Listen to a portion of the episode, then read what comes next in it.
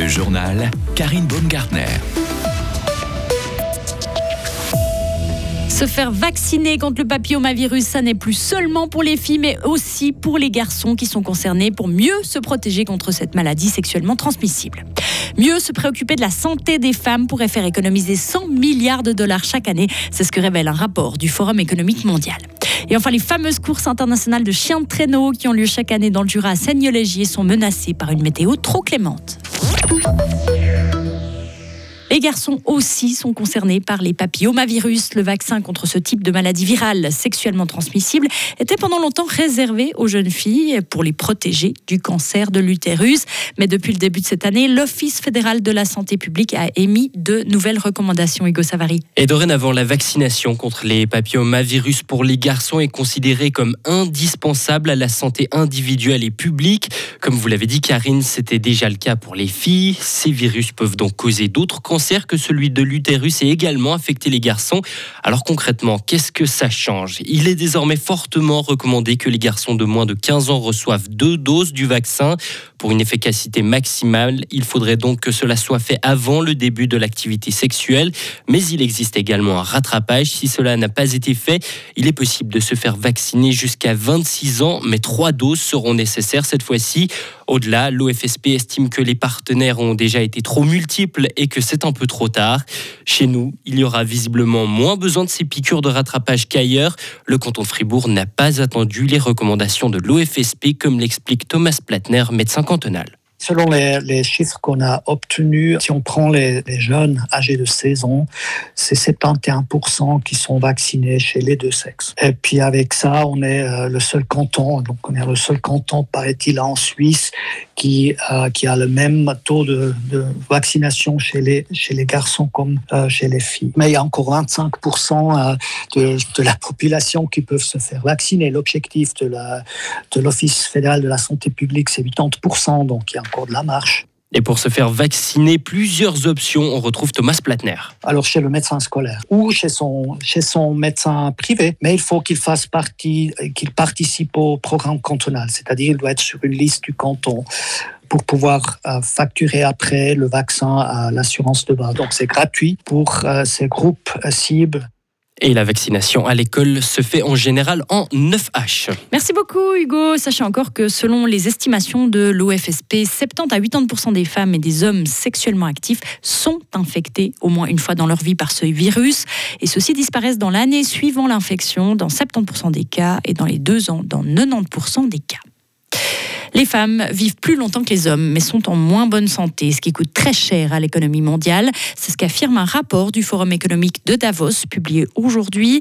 La recherche et les traitements ne prennent pas assez en compte les femmes. Elles sont donc moins actives et moins productives, révèle le rapport.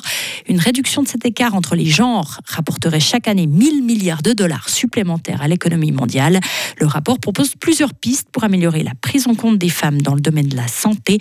Les précisions de notre correspondante à Berne, Marie Vieumier. L'accès aux soins doit être garanti pour les femmes dans le monde entier, souligne le rapport. Les diagnostics sont souvent retardés ou erronés et les traitements inadaptés. Il faut aussi tenir compte des différences de genre dans la récolte de données liées à des maladies ou des médicaments.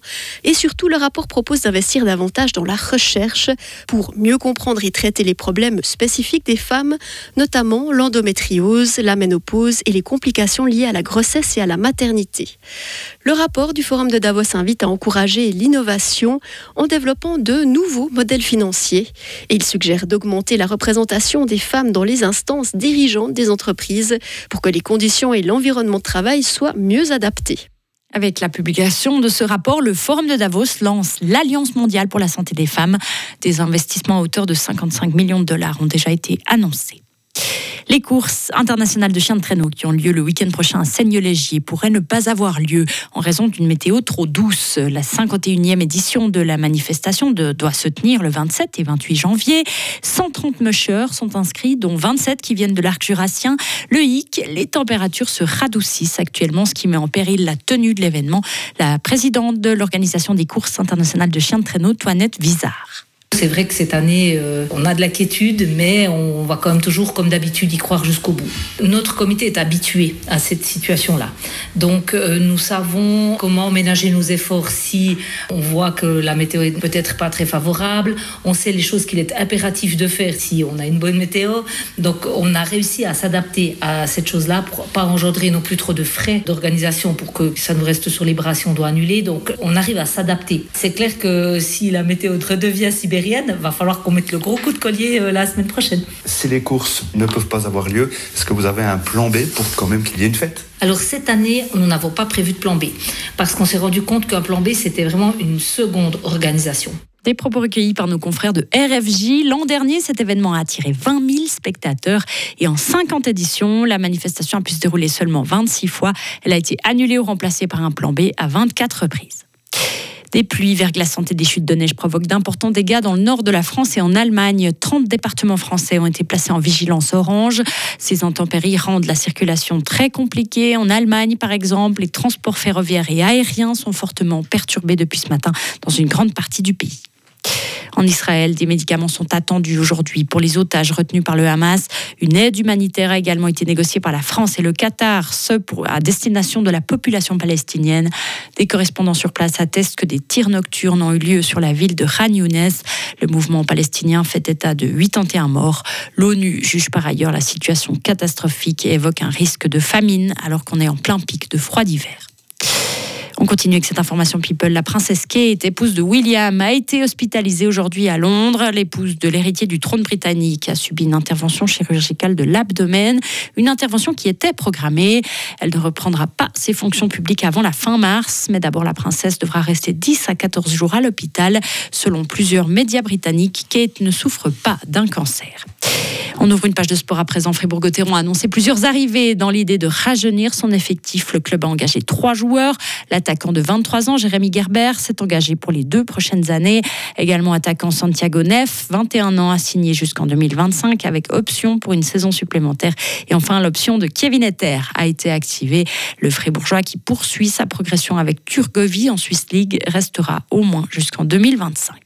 Et basketball, Thomas Jurkovic ne jouera plus pour les Lions de Genève. D'un commun accord avec le club, le Fribourgeois a mis un terme à son contrat. Il est désormais libre de tout engagement. Thomas Jurkovic était arrivé à Genève en 2020. Retrouvez toute l'info sur frappe et frappe.ch. Radio FR. Quelle est la couleur du ciel? Le temps de jeudi reste pluvieux et on aura de nouveau des flocons à basse altitude le soir. Il va faire des températures comprises entre 5 et 9 degrés, 8 à 10 pour le Léman. À partir de vendredi, on aura toujours euh, un peu de froid avec de la bise. Le week-end, lui, c'est un anticyclone avec de la grisaille en pleine.